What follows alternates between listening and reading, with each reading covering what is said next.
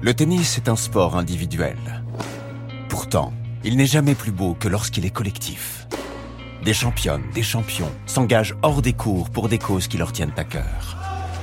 Bienvenue dans Le cours sur la main, un podcast produit en partenariat avec BNP Paribas, fidèle au tennis de demain depuis 50 ans. Le cours sur la main. Federer, Nadal, deux légendes unies pour la bonne cause.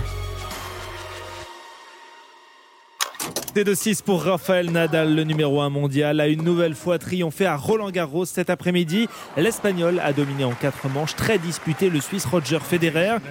Félicitations Rafa pour un super match aujourd'hui. Félicitations. Ce sont probablement les deux plus grands joueurs de tennis de tous les temps. Federer, Nadal. Une victoire contre Nadal en finale, c'est juste dingo, alors je suis vraiment très très fier. Roger Federer s'est offert son coin de ciel bleu hier à Melbourne, vainqueur de l'Open d'Australie contre Nadal. C'est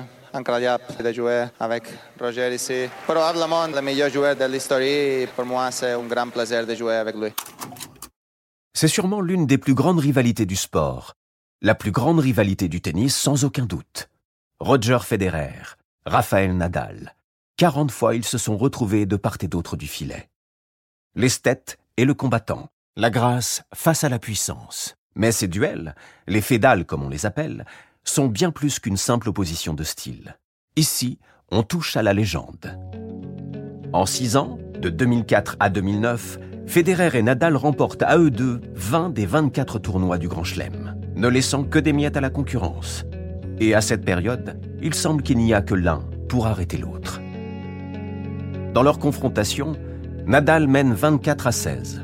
Mais si on enlève les matchs disputés sur terre battue où l'Espagnol est pratiquement invincible, le bilan est plus équilibré. Pourtant, aucune animosité entre les deux, ou si peu. Ils sont rivaux sur les cours. Chacun est probablement un peu jaloux des talents de l'autre. Mais ils sont surtout bons amis en dehors des terrains, et toujours unis pour la bonne cause. Au début de l'année 2010, Roger Federer programme deux matchs d'exhibition dont les bénéfices iront aux victimes du tremblement de terre qui vient d'avoir lieu en Haïti. Il choisit son adversaire pour l'occasion. Nadal, évidemment. Neuf mois plus tard, à Madrid, Rafael Nadal organise une rencontre au profit de sa fondation qui vient en aide aux enfants défavorisés ou en situation de handicap. Il choisit son adversaire pour l'occasion, Federer, évidemment. Bref, sur le terrain de l'engagement caritatif aussi, les deux légendes du tennis sont inséparables. La preuve avec la fondation Roger Federer. Cette fondation, le Suisse l'a créée en 2003. Son but Offrir un meilleur accès à l'éducation aux enfants de six pays d'Afrique australe. Et pour collecter des fonds, Federer met en place une série de rencontres intitulées Match for Africa. La première a lieu en décembre 2010 à Zurich. Raphaël Nadal est évidemment de la partie. C'est d'ailleurs à cette occasion que les deux tennismen tournent une vidéo de promo devenue culte. On les voit, très complices, partir en fou rire, incapables de dire leur texte. Don't laugh. No, I won't. Don't worry. okay. Um, you know what you're gonna give me for Christmas yet? I don't. You know what? I'm gonna play an exhibition. Quatre autres matchs for Africa suivront entre 2014 et 2018 en Suisse et aux États-Unis, avec cette fois face à Roger Federer, Stan Wawrinka, Andy Murray ou John Isner. Le vendredi 7 février 2020, c'est le sixième volet de ces matchs d'exhibition en faveur de la fondation Roger Federer. Mais cette fois, c'est sur le continent africain que la rencontre se dispute. Et plus précisément, au Cap, en Afrique du Sud. Ce n'est pas un choix anodin. L'Afrique du Sud, c'est le pays natal de la mère de Roger Federer, qui a vécu jusqu'à l'âge de 21 ans à quelques kilomètres au nord-est de Johannesburg. Ce n'est donc pas un match comme les autres pour Federer, et c'est même la toute première fois que le champion suisse joue en Afrique subsaharienne. L'occasion est trop belle, alors une nouvelle fois, Federer fait appel à son plus grand rival, Nadal.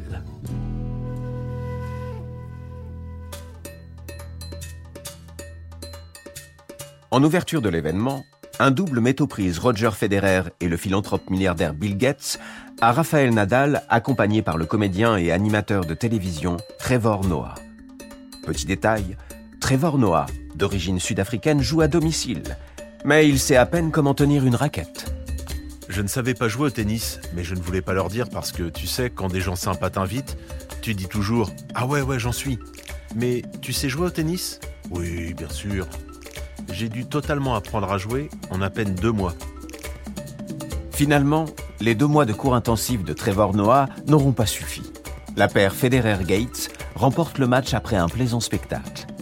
Maintenant, tout le monde dans les gradins n'attend plus qu'une chose voir le match de simple, voir Federer face à Nadal. Ce jour-là, le Suisse bat l'Espagnol en 3-7, 6-4, 3-6, 6-3. Mais l'essentiel est évidemment ailleurs. Gentlemen, is 51,954.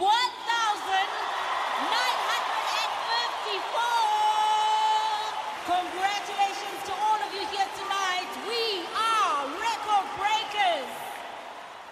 Ce vendredi 7 février 2020, dans un Cape Town Stadium plus habitué à subir les crampons des joueurs de football ou de rugby des équipes nationales, 51 954 personnes vibrent dans les tribunes. C'est aujourd'hui encore le record du nombre de spectateurs pour un match de tennis. Et surtout, 3,2 millions d'euros sont récoltés pour la fondation Roger Federer. Bien sûr, il ne s'agit que d'une exhibition, mais ce face-à-face entre Rafael Nadal et Roger Federer est appelé à entrer dans la légende. Ce n'est pas très étonnant, tant les deux joueurs sont indissociables dans l'histoire. Par un curieux effet miroir, la gloire de l'un se construit à travers la légende de l'autre. Federer encore. J'ai réalisé que quelque chose de spécial pouvait se passer, et qui mieux que Rafa pour rendre ça encore plus spécial.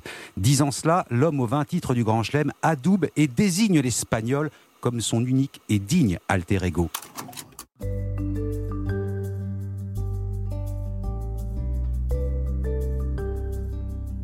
Un peu plus tôt dans l'après-midi, Rafael Nadal et Roger Federer jouent au tennis avec des enfants des townships de Out Bay, près du Cap. Ce jour-là, encore plus que les autres jours, Nadal et Federer mettent en pratique la devise du champion suisse. C'est bien d'être quelqu'un qui compte, mais ce qui compte vraiment, c'est d'être quelqu'un de bien.